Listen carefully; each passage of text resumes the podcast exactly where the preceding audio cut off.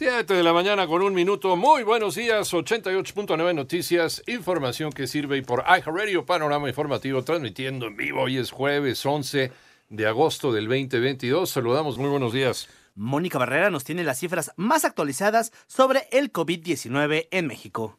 En las últimas 24 horas se registraron 14.841 nuevos contagios para un total de 6.890.549 casos confirmados de COVID y 88 muertes para un total de 328.525 fallecidos, informó la Secretaría de Salud. El informe técnico diario sobre evolución de COVID-19 en México señala que la ocupación hospitalaria de camas generales y con ventilador mecánico disminuyó un punto para ubicarse en 11% y 4% respectivamente, que la semana epidemiológica número 31 que abarca del 31 de julio al 6 de agosto se registra promedio diario de 8.052 contagios y 12 decesos. En 889 Noticias, Mónica Barrera. Muchas gracias, Moni. 7 de la mañana, ya con 6 minutos. Ayer se realizó la primera exploración para el rescate de los 10 trabajadores atrapados en la mina de Sabinas, Coahuila, a una semana del derrumbe e inundación del pozo donde laboraban. Sin embargo, tuvo que ser suspendida debido a que las autoridades señalaron que no existían las condiciones de seguridad.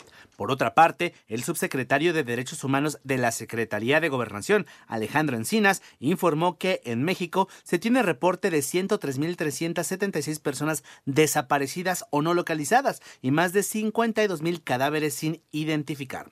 Por cierto, el secretario de Gobernación, Adán Augusto López, aseguró que ya se trabaja para garantizar la seguridad en el país, luego de los actos violentos perpetrados el martes en Jalisco y Guanajuato por parte de integrantes del crimen organizado. A propósito, en Zamora, Michoacán, un comando ingresó a un domicilio y atacó con armas de fuego a una niña de tan solo 12 años, quien se reporta grave, mientras que siete bolsas con restos humanos fueron abandonadas en calles de este mismo municipio. 7 de la mañana con 7 minutos. Vamos con Guillermo Jivillé y es que en las fiestas donde los jóvenes es eh, donde pueden ser enganchados por sujetos que venden sustancias psicoactivas.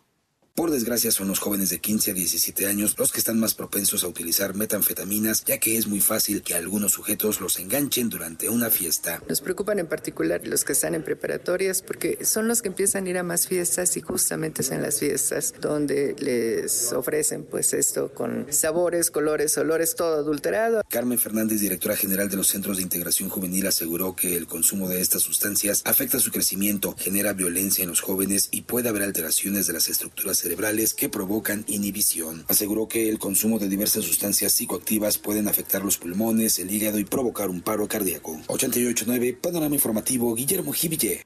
Muchas gracias, Memo. 7 de la mañana ya con 8 minutos. Vamos al panorama internacional.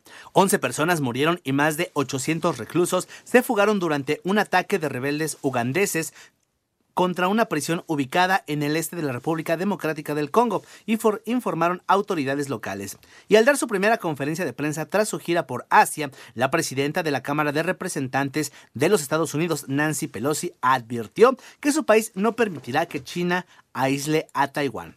Por otra parte, ayer fueron registrados varios bombardeos en las inmediaciones de la central nuclear de Zaporilla, tras lo cual las autoridades ucranianas acusaron a Rusia de matar a 14 civiles en esa área.